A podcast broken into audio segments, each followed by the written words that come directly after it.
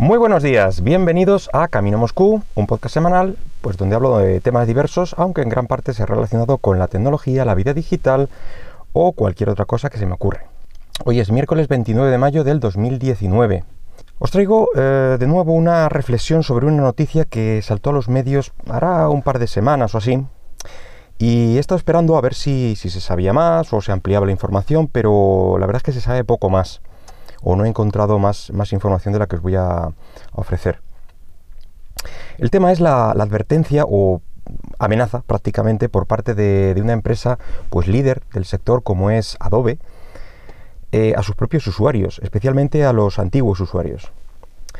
La cosa es que eh, empezaron a mandar correos electrónicos a sus usuarios advirtiendo que ya no tenían licencia para usar el software por el que habían pagado y seguramente una buena cantidad de dinero básicamente ya no podían seguir utilizando el software por el, que habían pagado, que habían comprado.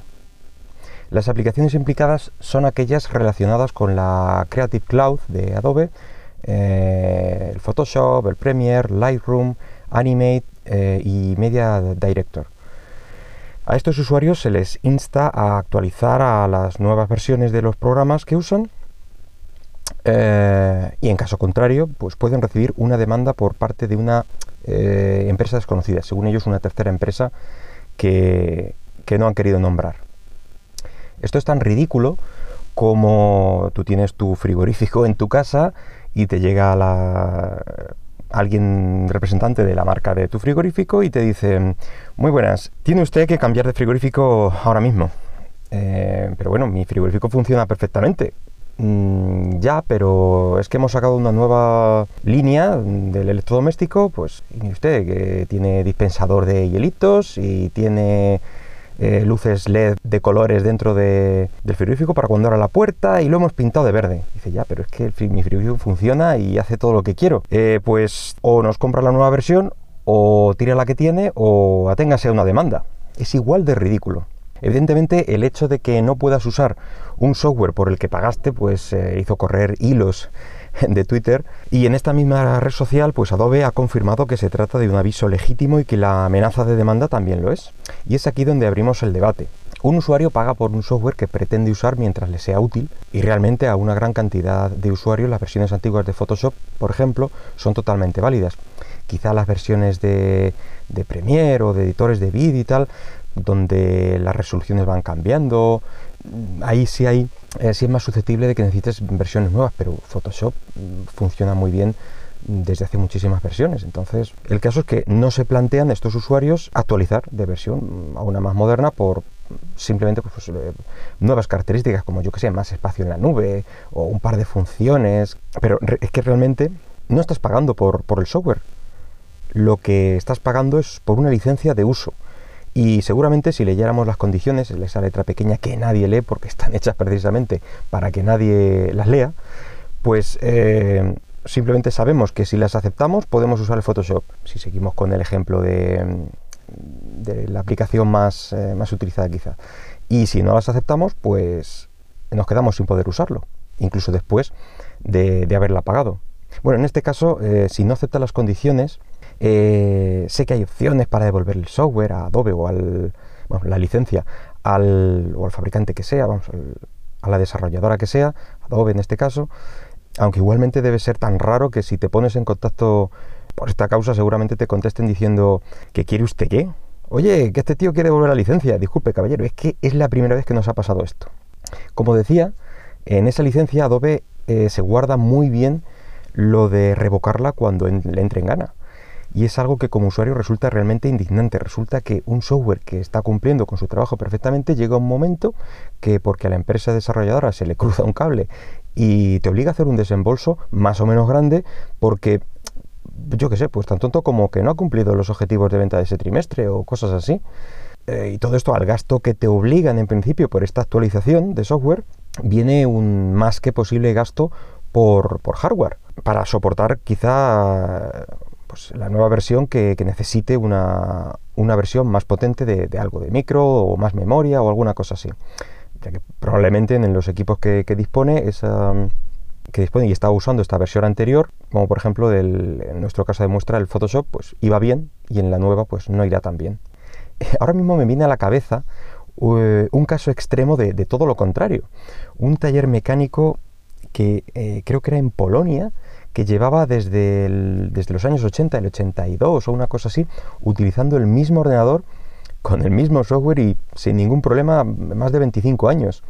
Eh, para lo más curioso, se trataba de un Commodore 64, creo recordar, un ordenador de, 8 bits, y que el taller lo usaba para el equilibrado de ruedas o de la transmisión, algo así. Quizá esto, esto es algo extremo, como digo, y más de uno le diría al dueño del taller, tío, actualízate que, ya va siendo hora, pero es lo que digo, si una maquinaria o un software hace el trabajo para el que fue diseñada, pues qué necesidad real hay de actualizarlo.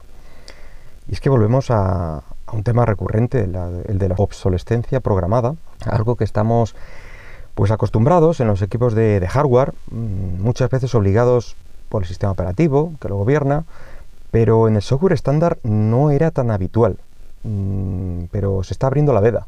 Tú simplemente actualizabas la, versión del software eh, si te conviene, eh, si te ofrecía un valor extra o una funcionalidad útil, y no porque te amenacen con demandarte si, no lo haces o, o bien o te actualizas o dejas de usar ese software.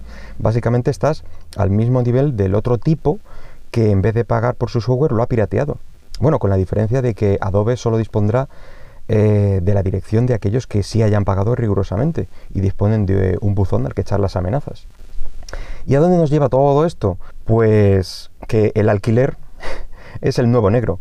Las, las, empresas están deseando de que pagues mes a mes.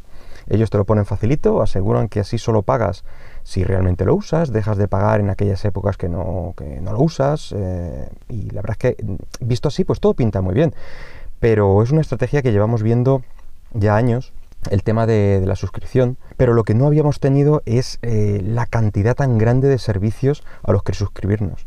Yo que sé, pues software como esto, estos que comento de, Adobe, nubes, ya, ya ni sé las que hay, la de Google, Microsoft, Apple, Dropbox, yo que sé, tantísimas. Eh, vídeo bajo demanda, Netflix, HBO, Amazon, música, Spotify, Apple Music y tantos otros. Eh, videojuegos, la Xbox, PlayStation, y es que de lo que quieras te puedes suscribir. Yo reto a coger todas las suscripciones que tenéis contratadas, sumarlas y ver lo que gastáis eh, mes a mes o, en todo un año en todos estos servicios. Y la cantidad suele ser bastante sorprendente. La mayoría de las veces en unos pocos meses o, un año o dos quizá se habría amortizado la compra del software completo, que, que hasta ahora consideraríamos nuestro. Eh, ahora ya la cosa cambia y ni siquiera la compra completa del software nos asegura un uso continuado, así que nos toca pasar por el aro sí o sí. ¿Y qué podemos hacer? Pues la verdad es que poco, de una forma cómoda. Lo suyo pues sería hacer eh, un boicot a las empresas que, hacen estas cosas y usar dentro de lo posible pues em, software gratuito de libre distribución, eh, alternativas a ese software privativo y para ciertos servicios intentar buscar versiones gratuitas, pero te digo, muchas veces por hacernos la vida más cómoda o quitarnos los anuncios o alguna cosa de esas, pues entramos por el aro. Ya depende de nosotros decidir si, seguir manteniendo este sistema o intentar cambiarlo, mandando un mensaje a las empresas de que esta no es la forma que entendemos y que queremos entrar en, en este mercado. Bueno, y después de, de este mensaje y podcast antisistema, nada más por hoy, espero que os haya gustado. Y si lo deseas, puedes dejarme cualquier comentario por Twitter en arroba camino Moscú. Venga, hasta luego.